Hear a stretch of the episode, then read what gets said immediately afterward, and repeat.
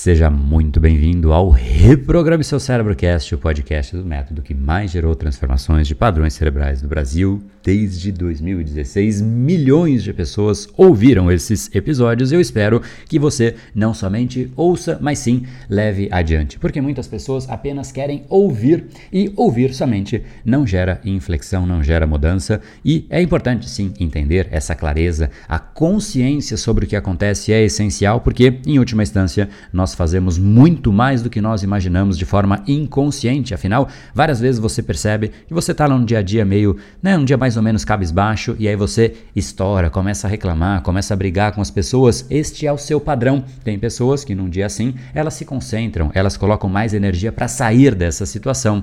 E no fundo, no fundo, são padrões que a gente vai estabelecendo. Tem gente que chega em casa, automaticamente vai direto para o sofá para assistir uma rede social, para ficar na rede social, para assistir um Netflix ou qualquer outra coisa, e tem pessoas que assim que saem do trabalho já querem ir para a academia. Parece que algo dentro delas puxa para a academia. O padrão cerebral da pessoa é como se fosse a gravidade. Ela no fim fará o que o padrão cerebral determinar, muito mais do que somente uma força de vontade, porque força de vontade é importante sem sombra de dúvidas, mas somente a força de vontade ela dura um certo tempo, até que começa a ficar difícil, começa a cansar e aí a pessoa para, ela perde a resiliência, ela perde o ímpeto, ela perde aquela velocidade que ela tinha nos primeiros dias. E, mais uma vez, muita iniciativa e pouca acabativa. Será que a motivação se encaixa nisso? Como se encaixa essa tal motivação? Será que, do ponto de vista da neurociência, a motivação ela é importante? E hoje, então, você vai entender qual é a relevância do mecanismo de recompensa do seu cérebro, um dos mais importantes mecanismos e talvez o mais importante quando se fala de construção de hábitos, atitudes, comportamentos, padrões cerebrais.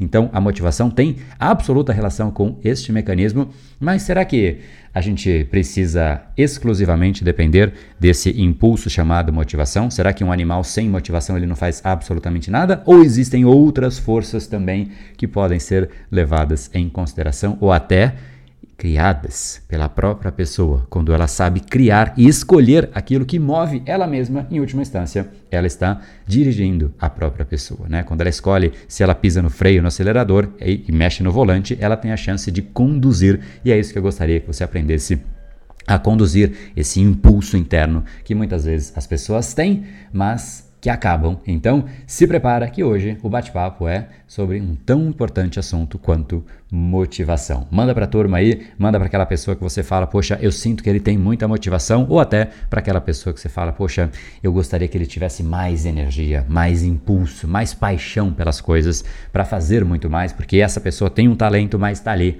guardado e represado. Inclusive, o assunto do último podcast de ontem foi exatamente talentos, né? Então, mande para as pessoas que de fato podem se beneficiar, que não são poucas. Me vem à mente uma série de pessoas, eu tenho certeza que para você também, e vamos se jogar no conteúdo, então se joga no Reprograme Seu Cérebro Cast.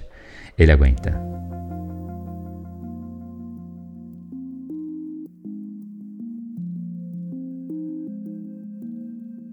A etimologia da palavra que muito se diz por aí. O que é a motivação? Ah, é fácil, é motivo para ação. Ok, então eu vou te perguntar: tudo que você tem um motivo para agir, seguramente então você faz, porque você tem a motivação.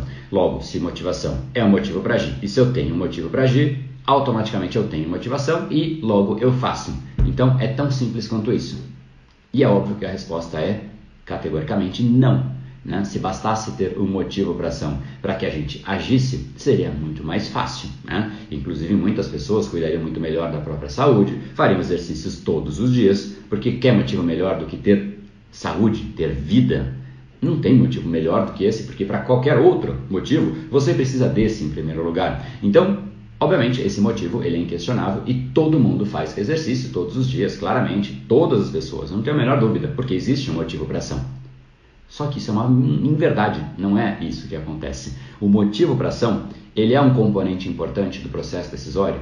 É, mas ele é autossuficiente. Todas as pessoas que, portanto, possuem um motivo para ação, automaticamente, por possuírem um motivo para ação, possuem a tal motivação e, consequentemente, fazem as coisas? E de novo a resposta é um não categórico. Então, motivação, como é bem dita por aí, ela é tratada como simplesmente um motivo para a ação.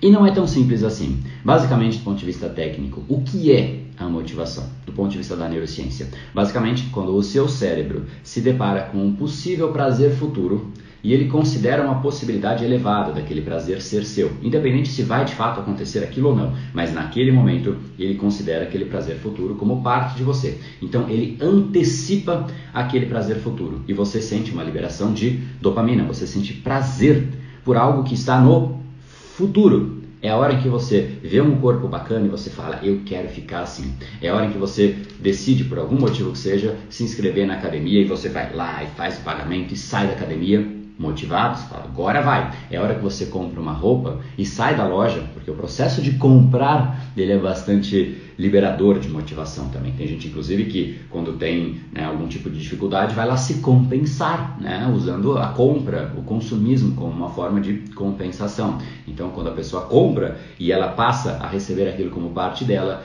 ela sente a mesma né, liberação de dopamina e fala: agora isso é meu, agora tudo vai ser diferente, eu vou ficar mais bonito, eu isso e aquilo, o vestido que eu comprei, o relógio. É sempre uma antecipação de prazer futuro. Agora, vamos fazer um. Antes de falar da relevância concreta, que a motivação possui uma relevância concreta. Basicamente, a motivação é quando o nosso é, o nosso ambiente, o nosso contexto, alguns estímulos que a gente recebe, o que a gente mesmo se proporciona, ativam o nosso mecanismo de recompensa, basicamente o mecanismo de recompensa do seu cérebro. E ele é essencial para absolutamente tudo que você faz ou deixa de fazer. Quando o mecanismo de recompensa não está ativado, a chance de você não fazer é muito maior do que a chance de você fazer quando você está com o mecanismo de recompensa do seu cérebro ativado. E o que ativa o mecanismo de recompensa? Existem inúmeros fatores, mas esses todos que eu acabei de falar são exemplos né, de mecanismos de ativação. Outros existem também? Existem. Alguns não tão bons, como drogas, por exemplo. Inúmeras drogas né, ativam o mecanismo de recompensa. Açúcar, que também para mim é uma, é uma droga, né, inclusive talvez uma das das piores, porque a pior, o pior veneno é aquele que você toma sem saber que você toma, né? Mas enfim, o veneno também ativa o mecanismo de recompensa, ou seja, vários fatores ativam o mecanismo de recompensa do nosso cérebro. E ele é essencial para que a gente saiba o que a gente tem que fazer, para que a gente queira fazer, para constituir hábitos, para constituir aquilo que a gente faz no dia a dia. Então, o mecanismo de recompensa, ele é essencial para determinar o indivíduo que vai surgir depois né, daqueles, daquelas ativações. Então ele é essencial. Inclusive a teoria behaviorista, né, teoria comportamental, ela dita exatamente isso, que a gente vai criando e reforçando atitudes, comportamentos, conforme a gente vai estimulando e recompensando aquele mesmo comportamento. Então a gente vai simplesmente reforçando e mantendo aquilo que faz sentido, que existe um reforço, e eliminando aquilo que não existe um reforço. Ou seja, o mecanismo de recompensa no cérebro, ele é importante. A motivação, neste contexto, se ela for associada do ponto de vista né, de, do entendimento do que significa a motivação, se esse é o contexto, sim. Só que tem um grande ponto. A motivação, ela existem, existem várias interpretações do que é a motivação. Né? A, a, existe a interpretação leiga, existe a interpretação técnica. Mesmo na parte técnica, tem gente que diz que motivação não é só isso, porque a ativação do sistema e do mecanismo de recompensa, ela é essencial. Ponto. Né? Disso não tem discussão. Mas isso é motivação? Vamos entrar nesse ponto e a gente vai discutir a respeito disso. Mas o grande fato é quanto que uma pessoa que depende desse, dessa explosão de dopamina que ocorre ocasionalmente, não é sempre que a pessoa tem essa explosão de dopamina, né? Quanto que uma pessoa que depende dessa forma de motivação, ela consegue chegar longe versus quanto consegue chegar longe uma pessoa que possui outros artifícios além da motivação. Por exemplo, se você dependesse da motivação para escovar o dente, você talvez algumas vezes você não escovasse, porque você não está motivado. Atitudes, comportamentos e hábitos e padrões cerebrais que a gente tem, eles ocorrem independente da motivação. Você não fica, se sequer pensa, é o seu inconsciente agindo. Quando você treina o seu inconsciente para agir, são momentos em que você está de fato fazendo aquilo de uma forma automatizada e não depende desse impulso, desse estímulo que afeta o seu processo decisório, que afeta uma série de coisas. Existem então duas formas de agir: aquelas em que você cria mecanismos para se para reforçar a sua motivação, para manter ela elevada, ou até busca estímulos externos, que eu quero falar mais a respeito disso, para que você mantenha a sua motivação elevada. E existe uma forma de um modus operandi que você treina, basicamente, hábitos, atitudes, comportamentos, treina o seu inconsciente para agir da forma que de fato você quer. E neste contexto, você não mais depende da motivação na mesma intensidade que uma outra pessoa, porque o estímulo, o mecanismo de recompensa, você sempre vai precisar. É aqui que surge uma grande discussão que eu vejo em todos os campos, né? É a disciplina ou é a motivação? O que, que importa mais? Os dois importam, em última instância. Mas o que é a disciplina? A disciplina nada mais é do que você trazer prazer para o processo. É você começar a condicionar o seu cérebro a fazer o processo pelo processo, independente de falar, não, mas hoje eu estou bem, não, hoje eu estou afim, hoje eu quero aquele desejo que eu tinha, hoje menos. Então, quando você traz e condiciona o seu cérebro para simplesmente se apegar ao processo, ou seja, sentir é, razão de ser, né? É sentir motivo, né? O, o, a motivação para o processo, o jogo muda. Então, quando você vai na academia porque você quer um corpo bacana, e aí você chega em casa e não vê o resultado, você teve um pico de é por isso que eu vou, e depois você tem uma, um, um, vale e fala, putz, eu não vi o resultado que eu queria. Você está esperando o resultado que está lá na frente. E esse que é o grande ponto de complexidade. A gente vai agora começar a desatar um pouco desse nó, porque até aqui fica confuso. Você fala, bom, e aí, eu preciso disso, não preciso disso, eu quero a disciplina, eu quero a motivação, eu quero um pouco dos dois, os dois são importantes, como ele disse, e aí, o que, que eu faço? Né? Então, basicamente, relembrando, a motivação é quando você tem algo no futuro que você vislumbra como uma possibilidade e o seu cérebro antecipa o prazer que está lá no futuro. Então, vejo um corpo bacana, quero este corpo. Vejo um, um, um bolo numa doceria, quero este prazer, me motivo a comer aquele bolo, comer aquele doce, o que quer que seja, sejam das coisas simples às coisas mais complexas. Só que se a gente for parar e pensar puramente no que significa isso, do ponto de vista lógico, esquece todo o resto agora, esquece, esquece cérebro, esquece tudo, esquece absolutamente tudo. Vamos voltar só para a lógica. Faz sentido a gente sentir prazer futuro por alguma coisa que ainda não aconteceu? Faz sentido um atleta olímpico ganhar a medalha olímpica antes de se esforçar? Faz sentido ele receber esse prazer antes de treinar todos os dias, antes de ir fazer todo dia ali aquele treino intenso, se alimentar, deixar de lado as coisas que de fato ele tinha que deixar? Faz sentido esse prazer vir antes? Um outro jeito de ver isso é: faz sentido você querer que um cachorro te dê a patinha e antes dele te dar a patinha você dá o bifinho e você fala, bom, toma o bifinho agora me dá a patinha? Provavelmente não vai dar muito certo porque se você pede a patinha antes e você mostra para ele que se ele der a patinha, aí ele pode receber o prêmio, né, o prazer que ele tanto quer, aí o jogo muda. Por quê? Porque primeiro vem a ação e depois vem a recompensa. Essa recompensa em forma de prazer antecipatório que a gente recebe por conta de algo que a gente vislumbrou no futuro, que sequer existe, é um prazer que não é seu ainda. Você está antecipando um prazer que está lá na frente. Mas convenhamos, você não merece esse prazer ainda, porque você viu um corpo legal e você deseja ele para você, significa que esse prazer ele é seu? Não, ele não é seu. E sentir muito o prazer de algo que sequer é seu pode prejudicar o processo para que de fato este prazer seja seu. Então a gente só está falando aqui esquecendo o cérebro, esquecendo tudo, só pensando do ponto de vista de um conceito que é muito conhecido chamado meritocracia. Meritocracia é assim: eu faço, logo eu mereço. Eu faço, logo eu mereço. Se é assim, eu mereço e aí depois eu decido se eu faço, isso não é meritocracia, né? Isso não dá certo. Nas empresas existem, existem várias formas de meritocracia. Participação acionária, é, bonificação, existem muitas formas de reconhecer o mérito das pessoas. E se isso é bem implantado, as coisas vão bem. Então, é trazer a recompensa pós-fato. Agora vamos voltar para lá. Será que a gente Será que seria assim então que a gente tem que fazer? Será que o nosso cérebro esquece esse negócio de motivação, não faz o menor sentido, agora ele só vai sentir o prazer se de fato ele teve o resultado?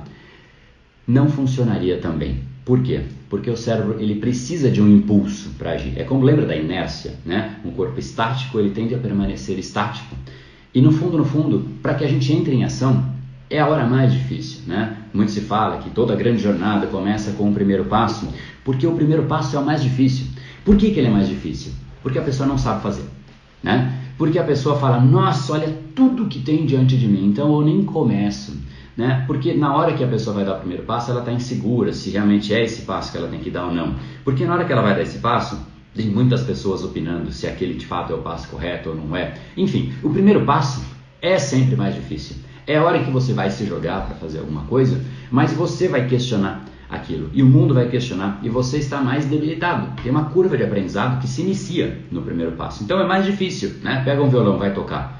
Você fala, meu Deus, por onde eu começo? É muito complexo para você e para o seu cérebro, que precisa de energia para se alterar. Então, quando você quer mudar um comportamento, um hábito, uma atitude, você precisa dessa energia. Agora, se a gente fica sempre antecipando um prazer futuro, de certa maneira a gente também não está balanceando muito bem a equação. Então a gente fica aqui numa dicotomia complexa. Se a gente não recebe nenhum tipo de impulso inicial, se o nosso mecanismo de recompensa ele não é ativado no início, a gente nem começa. E por outro lado, se a gente coloca todo o prazer lá no futuro, né, que é assim, ai, agora me inspirei, me motivei, agora meu Deus, sai de mim que eu vou ficar né, fortão e isso e aquilo, você se motiva por um prazer futuro. Então, se o prazer está todo lá no futuro, seguramente quando você for começar a fazer, o prazer começa a ser minado, porque é difícil ficar fortão. Você vai lá na academia e vai doer, dia seguinte, meu Deus, vai um dia na academia, no dia seguinte você está lascado, você nunca vai. Né? O primeiro dia é, realmente é o pior, né? é aquele que você não vai esquecer por um bom tempo, de tanta dor que você vai sentir. Então, conforme você vai evoluindo nesse processo, aquele prazer lá começa a encontrar amigos, amiga dor, dói, é difícil. E aí, esse prazer começa relativamente a ficar menor, frente a uma nova dor que está surgindo. A equação mental começa a, a, ser rebalanceada. Então a pessoa para. Né? Como que deve ser então esse, essa, essa gestão dessa dinâmica? Porque no fundo, no fundo, a gente se perde nisso. A gente fala, então eu preciso de impulso. E aí a pessoa vai lá e começa. Né? E, então ela teve um empurrão inicial. Então ou ela aloca ali, ou ela aloca no futuro. Aonde que de fato a gente tem que alocar o prazer para que a gente consiga fazer as coisas é em um único lugar.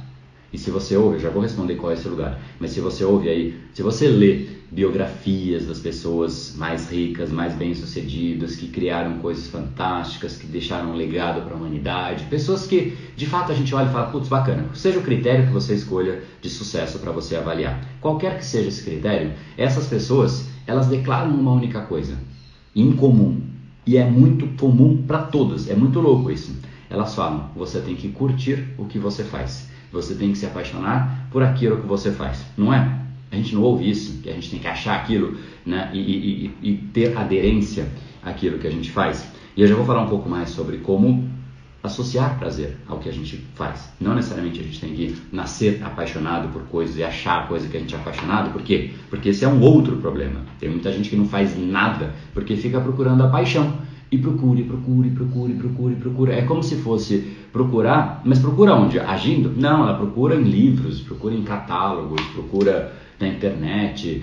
É, é, é, tipo assim, eu quero achar uma paixão da minha vida e eu vou achar a mulher da minha vida num livro, numa internet. Não, cara, você só vai achar se você se jogar em campo, conhecer, interagir, jantar, sair, fazer outras coisas. Fala, putz, cara, essa pessoa me complementa. É na ação, né? Só que muitas pessoas ficam então paralisadas por essa busca, porque quando você ouve isso, você tem que fazer aquilo que você é apaixonado. A pessoa não acha nada e ela fala: Bom, então eu vou continuar buscando. E o que, que ela fez? Nada, ela buscou a vida inteira, é um grande buscador. Então a gente está aqui num contexto complexo que não pode nem estar tá todo, toda a sua, né, o, todo o seu motivo de ação, né, como se diz por aí, não pode estar no começo, não pode estar no fim não pode estar em uma paixão que você vai ter que achar, porque senão você fica buscando a paixão e não age, e obviamente isso vai te desmotivar no meio da dinâmica. Então, e aí? O que, que a gente faz com toda essa equação? Né? Parece muito simples, falar, ah, então agora eu preciso de um motivo para ação, vou buscar motivação e tal. Já vamos voltar para isso. Mas quais são os tipos de motivação que se vê por aí? Vários tipos, né? Por exemplo, vídeos motivacionais. Né? Seu vídeo é motivacional, é implícito no próprio nome que ele te traz motivação.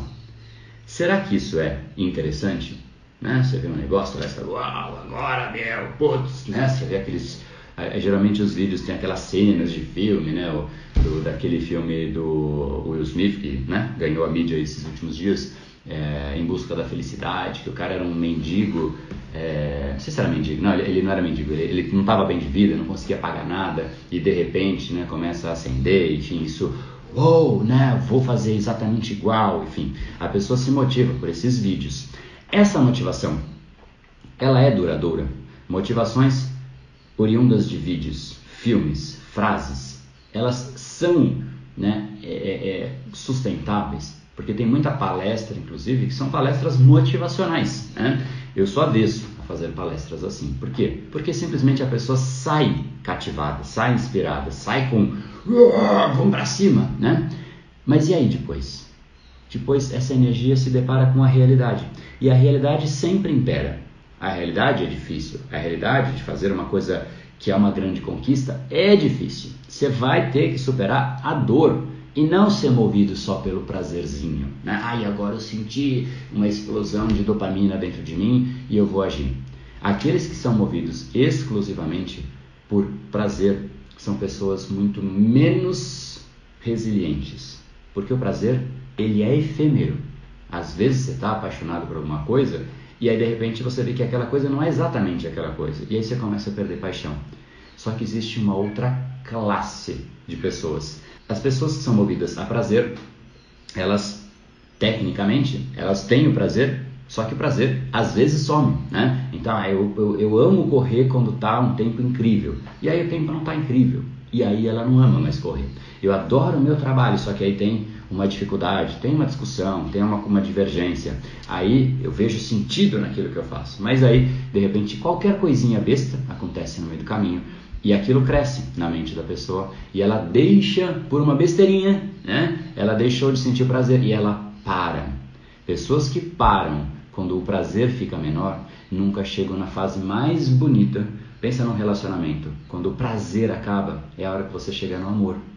Desde que você seja mais forte do que aquele que só busca o prazerzinho. Porque para chegar no amor, você já reconheceu que a pessoa não é perfeita. Você já reconheceu que você também vai ter que se doar, você vai ter que fazer uma parte do jogo para que de fato a sustentação aconteça. Existem dores nos processos. As pessoas que se prendem ao prazer são pessoas que têm muito menos resiliência. Ah, o meu sonho é fazer tal coisa, meu sonho, meu desejo, meu objetivo é o que eu quero para mim. Automaticamente o sonho encontra a realidade. E aí a pessoa fica mais fraca. Por isso que eu não canso de dizer que você é a dor que você abraça.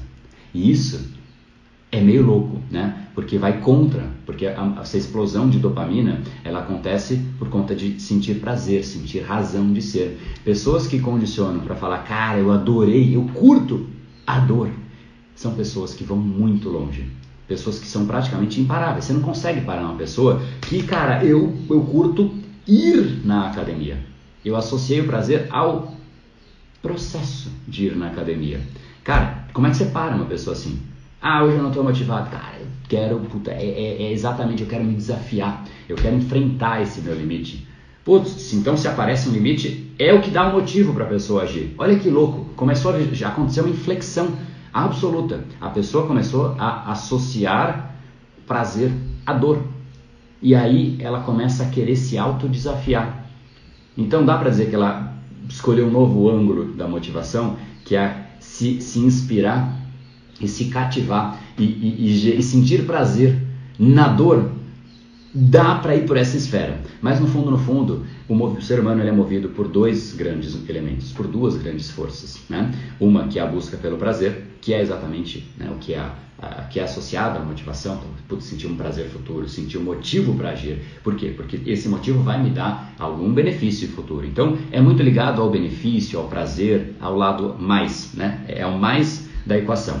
Só que o ser humano também é movido por fugir de dor. Aquilo que nos gera possíveis prejuízos, possíveis riscos, a gente é avesso a risco, também é uma força. Né? Então, do mesmo jeito que na energia da natureza existe o polo positivo e o polo negativo e eles se complementam, É importante que você não dependa só do polo positivo. O polo positivo que você sentiu um empuxo e fala, uou, agora eu vou me jogar. A natureza nos dá essa pista. Existe o polo negativo. Sem o polo negativo, inclusive não faz sentido e não tem razão de ser o polo positivo. A gente precisa das emoções positivas, mas a gente também precisa das emoções negativas. É essa alternância que traz beleza para a nossa vida. A gente precisa é louco isso, mas a gente precisa valorizar os momentos em que a gente não está tão bem, porque é neles, são nesses momentos aqui que a gente está construindo o indivíduo que depois vai se readequar. São é exatamente nos momentos mais complexos de crise que as grandes marcas surgiram. Se você for olhar do ponto de vista até econômico e olhar para trás, tem vários estudos que mostram isso, você pode buscar depois com calma, mas as grandes empresas, as grandes inovações surgem quando existe algum tipo de dificuldade, de problema, de dor sendo é, magnificada naquele momento, e aí automaticamente a solução para um problema se faz necessária. Então é no problema que se busca a solução de um problema, meio óbvio isso, né? Então é ali que a beleza da vida acontece. Só que a gente só valoriza quando a gente está bem. E aí, um indivíduo que só valoriza quando ele está bem, por mais que ele fica bem em alguns momentos, ele começa a achar as coisas muito monótonas. Né? Por isso que você pega grandes herdeiros de, de, de fortunas e tal, a pessoa não enfrentou dificuldades, ela não criou resiliência, ela não criou base. Então, sim, as suas dificuldades te fortalecem e você é a dor que você escolhe abraçar. Como eu sempre digo, se um indivíduo escolhe abraçar a dor de ir na academia, eu sei exatamente como é o corpo dele. Se ele escolhe o prazer de ir na academia, é, o, prazer de um corpo sarado, ah, eu escolhi o prazer de um corpo sarado. Eu não sei como é o corpo dessa pessoa, porque o prazer às vezes está ali e às vezes não está. Às vezes ele está motivado, às vezes ele não está. Mas se o cara escolheu a dor de ir na academia todos os dias, isso o desafia, isso é, é a força motriz, cara, a dor move muito. Inclusive o próprio cérebro humano ele é muito mais avesso e estimulado quando você recebe um estímulo de dor do que do prazer.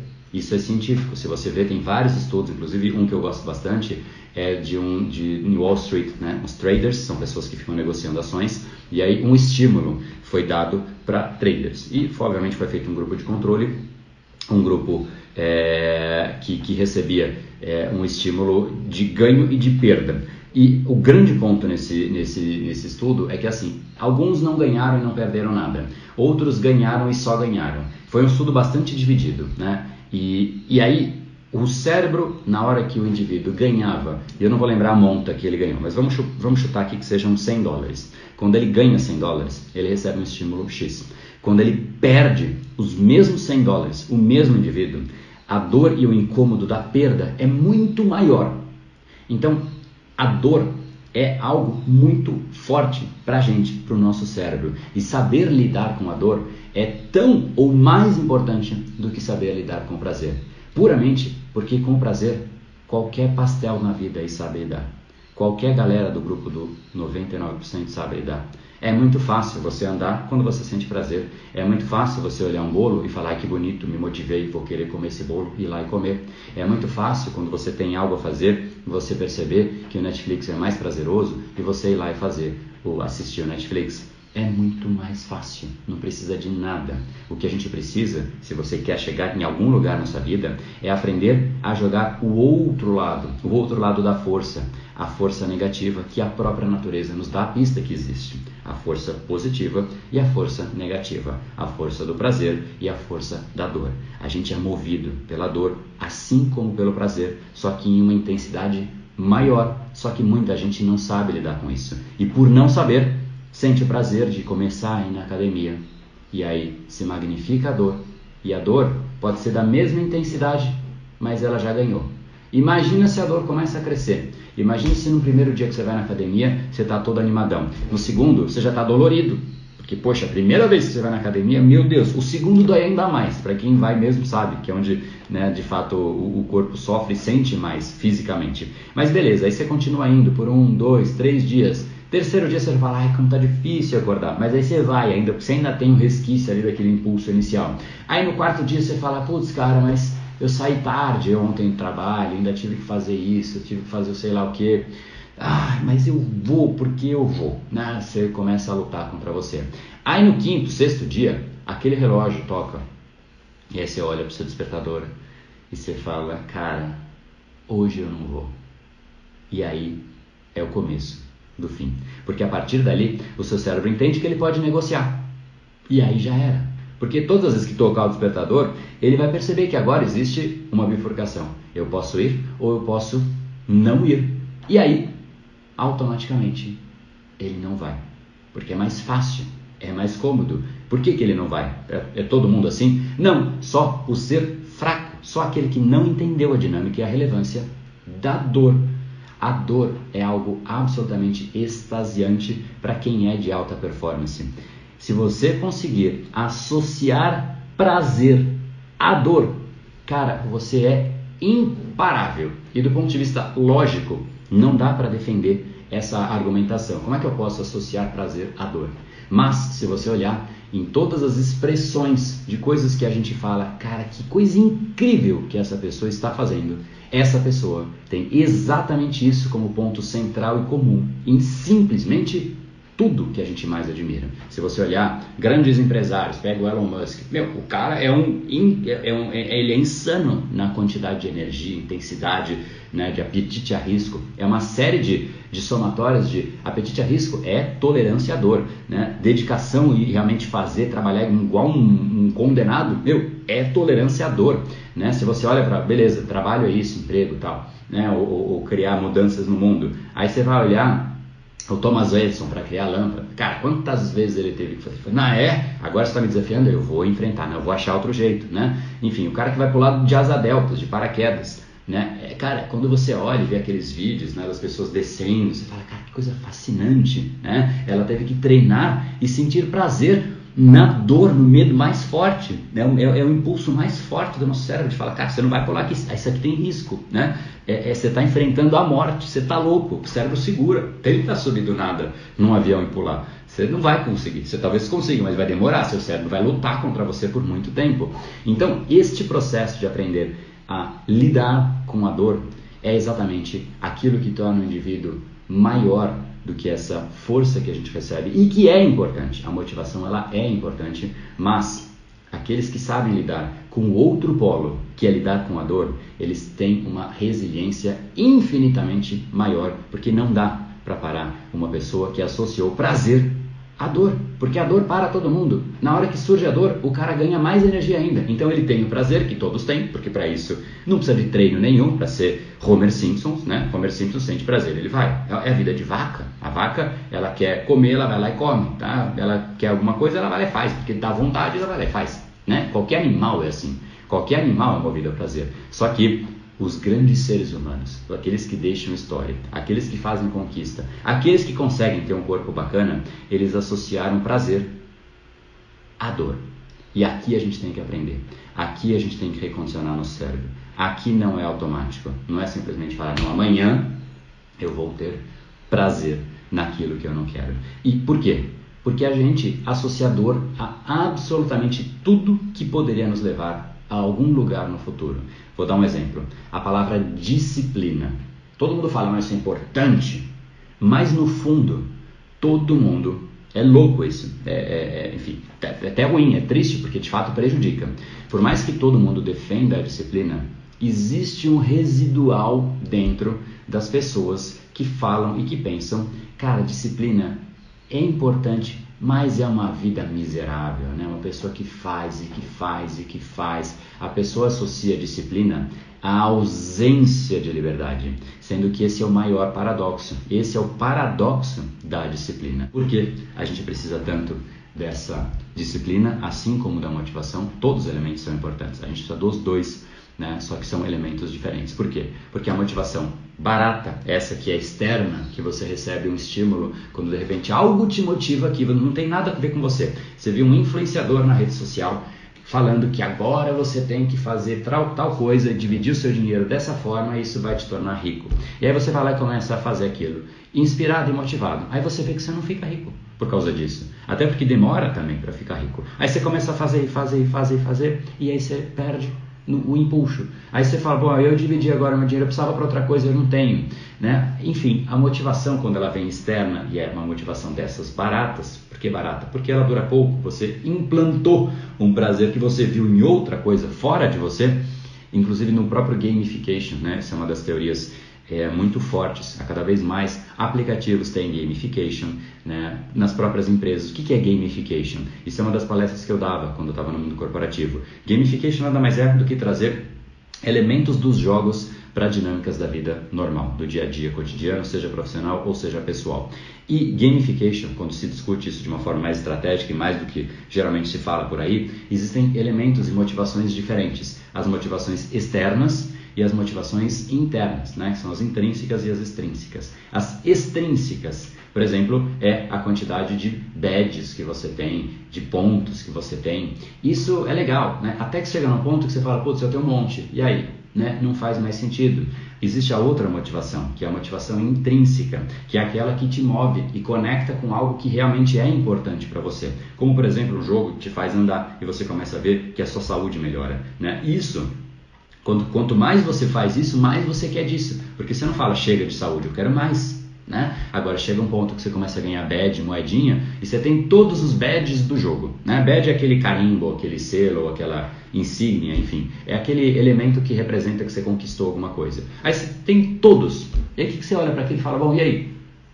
Não tenho mais motivação. Aquilo já não mais me motiva. Então, quando a motivação é extrínseca, o excesso dela tira ela. Né? Então é um negócio meio louco, porque você ganha, ganha, ganha, e o ato de ganhar faz você não querer mais ganhar.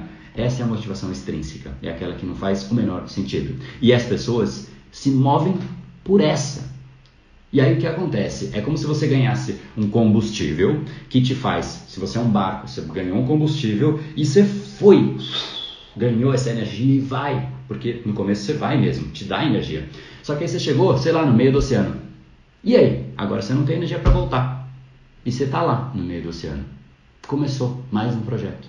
Está lá no meio. E aí? Não tem energia para voltar? Não tem energia para se mexer? Não tem energia para fazer nada.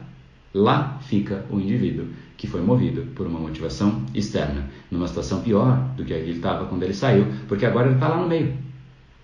E aí? Ah, eu lancei uma empresa, agora pô, eu tô com a dita da empresa, agora eu tô com as pessoas querendo brigar comigo, né? A relação ficou ruim, tô com meu nome sujo, tô com isso, tô com aquilo. Por quê? Porque foi para lá. Devia ter ido para lá? Não, estaria melhor se não tivesse ido. Por que, que ele foi? Ele tinha razão de ser, né? Ele sabia o que ele estava fazendo? Não, ele foi movido por esse impulso que ele viu e recebeu de algum lugar. Essa motivação extrínseca ela é complexa e ela de fato é a que move o grupo do 99%, que vê um prazerzinho e vai lá, vê na rede social, nova série.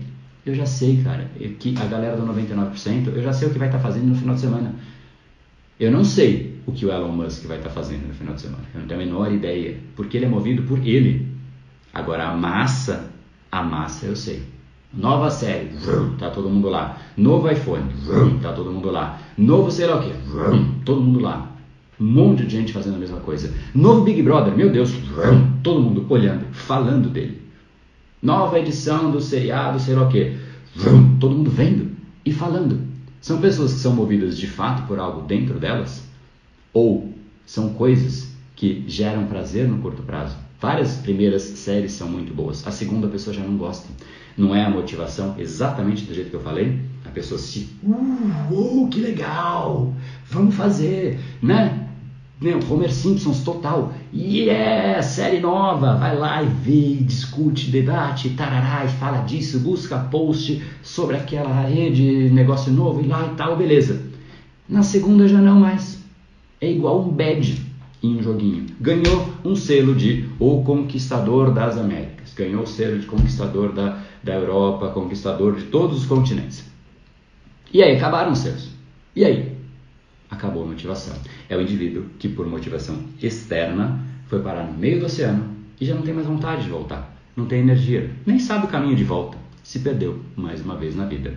Essa motivação extrínseca, ela é complexa e até pode, e geralmente é, prejudicial. Não estou dizendo que sempre é, mas tem essa chance bastante significativa de fazer a pessoa se animar tanto por alguma coisa que ela nunca pensou a respeito. Mas basicamente é um prazer que foi implantado no cérebro dela. Porque ela segue alguém que faz isso, porque todo mundo no mundo começou a assistir uma série, todo mundo começou a ver o Big Brother, e aí a pessoa vai lá e vê. Essa é a motivação extrínseca. E a pessoa de fato sente prazer naquilo. Né? Ela fala, nossa, agora vai começar o Big Brother, já está sentindo né, a ansiedade, a expectativa que vai chegar e vai chegar, quem são os personagens. E óbvio, a televisão não é boba, né? tem muito estudo de neurociência em tudo que é feito. Por quê? Porque quem conhece mais o seu cérebro te controla. Só lamento dizer isso. A televisão conhece o seu cérebro melhor do que você. Então, se você não conhece o seu cérebro tão bem quanto ou melhor que ela, você é refém dela. Então ela fala, vai sair o novo Big Brother, já gera uma, uma tensão. Personagem 1, liberado. Uou, aí fica todo mundo falando daquele. Aí quando começa a cair a motivação né, daquele personagem, sai um novo nome. Aí começa a falar do outro. Aí começam a divulgar os negócios da pessoa. E aí é um bafafá. Né? Quem fez isso? Quem conhece melhor o seu cérebro. Se alguém conhece melhor o seu cérebro, a pessoa sabe o que você vai estar fazendo no próximo dia, no próximo final de semana. Eu sei o que a pessoa vai fazer se sair uma nova série. O grupo do 99% vai inteiro estar tá lá procurando novas séries no Twitter. É movido a estímulo externo. Por que, que ela faz isso? Porque ela não conseguiu angariar o motivo dentro dela. Ela está tão vazia, ela não tem clareza de propósito, não sabe quais são seus valores, não consegue associar prazer naquilo que de fato daria a motivação sustentável. Qual é essa motivação sustentável? É quando você começa a associar prazer nas coisas que realmente são importantes para você, que tem conexão. Por exemplo, o caso da saúde, do aplicativo que eu falei, né? um joguinho de gamification, que, que o, processo de gamification alocado e associado ao ato de andar melhora a sua saúde. E melhorando a sua saúde, você se motiva porque você tem mais saúde e você quer mais daquilo. E isso não acaba. Isso aumenta, isso é sustentável. Ir na academia te dá o prazer da conquista diária e você dia a dia vai vendo, lentamente, mas começa uma hora a aparecer. Tem um, um período inicial que você não vê nada e de repente começa a aparecer. E as pessoas que permitem-se chegar nesta hora que começa a aparecer, elas não tendem a parar com a mesma facilidade do que aqueles que pararam. Só que tem esse período. Esse é o período mais difícil. Porque você começa e não vê resultado. Você começa e é difícil. Você começa e tem a dor. Se você não souber lidar com a dor, você não vence o período crítico, que é o período da arrebentação. É quando você quer entrar no mar, só que tem as ondas. É dor, é dor, é dor, é dor, é onda, é onda. E aí você chega no ponto que não tem mais onda. Aí você tem o seu barquinho lá e você curte. Tá lá aquele sol, você pode estar lá, né, curtindo, olhando, olhando o sol, tomando um vinhozinho, qualquer coisa que você queira fazer ali, você pode fazer. Ali é leve, só que teve que passar pela arrebentação. Só que a motivação extrínseca não permite passar pela arrebentação, porque ela é tão de curto prazo que faz com que a pessoa pare. Então é importante a gente distinguir o que é o mecanismo de recompensa do nosso cérebro, que ele é essencial para qualquer movimento, qualquer ação. Só que lembrar que a gente é movido por prazer, sim. Mas, assim como na natureza, existem dois polos, o polo positivo e o polo negativo. É o polo da energia, a energia positiva e a energia negativa. Ambas movem. A positiva move num fator, a negativa move num fator oposto, invertido, e, no nosso caso, a gente é muito mais avesso ao risco, logo a dor move mais. É uma energia, é uma força que pode ser usada, só que aqueles que se movem somente por estímulos externos, eles desprezam essa força. Por outro lado, Entender, compreender é reconhecer padrões. Então, aqueles que percebem que todas as pessoas que chegam em qualquer lugar que você admira e que você quer ter o resultado que ela tem, ela de alguma maneira entendeu como enfrentar a dor, essas e esse entendimento e esse modus operandi vai fazer você chegar muito mais longe do que aqueles que só são movidos por uma parte dessa força, tanto a positiva como a negativa, usar só a positiva. Usar só a positiva qualquer manezão faz. O que é difícil é tornar o negativo uma força que te empurre. E isso é recondicionamento. Você tem que recondicionar e tornar a dor como seu motivo, a dor como seu empuxo, a dor como fonte de prazer. Se você conseguir fazer isso, não tem nada que te pare. Não tem como parar uma pessoa de ir na academia que ela curte o desafio. Hoje está difícil? Ah, é? Cara, sai de cima. Hoje é que eu vou. Ontem eu fui correr, né? Corri é, na, na, na praça. Tava mais difícil correr do que o normal. E para mim isso é fonte de, de, desafio. Eu falo, ah é? Cara, sai da minha frente. Eu fico num jogo comigo, com o meu cérebro. E tá mais difícil, me torna mais resiliente, porque eu quero aquilo. Inclusive quando eu quero treinar para mudar de limite, mudar de patamar, eu corro até que fique difícil. Né? Como o próprio Muhammad Ali, na discussão que a gente teve sobre isso, eu usei o exemplo de Muhammad Ali. Ele falava exatamente isso. Perguntaram para ele quantos abdominais você faz. Ele fala, não tenho ideia. Eu começo a contar depois que dói. É lá que o jogo começa. É na dor. A alta performance entendeu o prazer? Porque não precisa entender. É automático. Qualquer manezão entende. Mas entendeu como usar a dor como força motriz. E as pessoas fogem da dor. Nesse documentário, eu quero falar um pouco mais sobre a disciplina, esse paradoxo da disciplina, como eu disse, mas nesse documentário, Decodificando o Cérebro Humano, você vai entender exatamente por que, que a dor é, para a maior parte das pessoas, uma barreira e deveria ser o seu maior aliado. Isso você vai entender tanto no episódio 2 como no 3. É a somatória dos dois episódios que vem aí pela frente. Hoje foi liberado o episódio número 1 um, para você entender e exatamente mapear o que é um padrão cerebral. Porque aqueles que são movidos a padrões cerebrais, eles simplesmente fazem aquilo. Já passou do ponto de, ah, agora eu estou animado, não estou animado, ele simplesmente vai lá e ele faz. Você não vai escovar o seu dente se você está animado e motivado a escovar o seu dente. O ser humano precisa da motivação? Sim, mas a gente, a gente faz outras coisas além do que a motivação nos faz agir também. Hábitos são exatamente isso. É um, é um exemplo de algo que o corpo e o próprio organismo aprendeu, o próprio cérebro aprendeu para fazer aquilo sem precisar de tanta energia. E quando você não precisa de tanta energia, você não precisa de tanta desse, dessa, desse empuxo chamado motivação. Você ainda precisa, ela é necessária. Só que a gente não pode só depender dessa parte positiva, dessa parte né, da, da força e esquecer a outra, que inclusive no nosso caso ela é mais poderosa do que a primeira. Agora eu queria falar um pouquinho para a gente de, ter uma mensagem de reflexão e eu queria deixar você com essa. Eu falei que disciplina todo mundo quer ter. Todo mundo fala, eu quero ter disciplina, fantástico, realmente disciplina é essencial, parará, parará, beleza. Mas no fundo, o indivíduo tem uma percepção de que disciplina é ausência de liberdade. Porque a pessoa fala assim: bom, ok, se eu for excessivamente disciplinado, o que, que vai ser a minha vida? Puta, eu fecho meu olho aqui, vou pensar: bom, eu vou acordar cedo, aí eu começo a fazer as coisas, eu como só aquilo que eu tenho que comer, porque é disciplina. Aí eu vou para o trabalho eu faço tudo que eu tenho que fazer.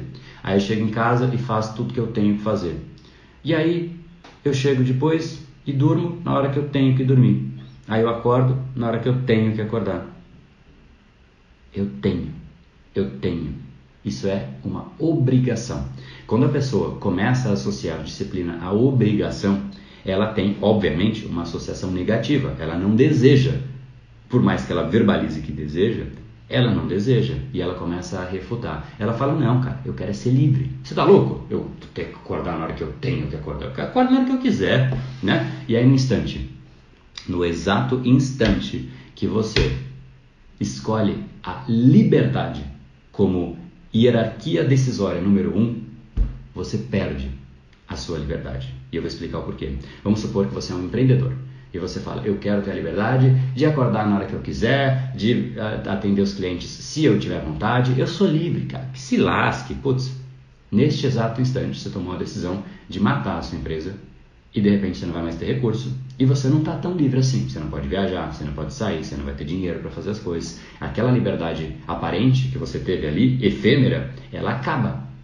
Se você fala, eu quero ser livre e eu vou ser livre, eu quero liberdade. Se eu quero cuidar do meu corpo, eu cuido. Se eu não quero, eu não cuido. Eu sou livre, cara. Que negócio de exercício todo dia. Você está muito louco. Tem que fazer exercício todo dia. Você está muito louco. Eu vou se eu quiser, porque eu sou livre. E aí a pessoa começa a falar, bom, hoje eu não vou. Ah, hoje eu não vou, também sou livre. Escolher aqui prazer de curto prazo é muito mais gostoso. Não vou, não vou, não vou, não vou. E aí, ela não tem liberdade nenhuma. Ela está presa a um corpo fora da saúde, fora do peso às vezes, e um corpo que ela não se orgulha. Ela está presa nesse corpo. Então, do mesmo jeito que o empreendedor que se achou livre, ele está preso numa situação econômica que ele não admira, que ele não gosta, o a pessoa em relação à saúde física e a exercício, que ela fala eu sou livre para não fazer, ela está presa a um corpo que ela não gostaria. Eu sou livre no relacionamento, eu faço o que eu quiser. Bom, não precisa nem ir longe para saber que cedo ou tarde essa pessoa não terá o relacionamento e talvez nenhum relacionamento. Qualquer área que você coloque como hierarquia decisória, a liberdade em primeiro lugar, a última coisa que você vai ter é liberdade. Por outro lado, aquele que coloca a disciplina em primeiro lugar, ele fala, cara, eu vou cuidar do meu corpo porque eu quero ter um corpo que me deixe livre. O corpo vai me dar liberdade.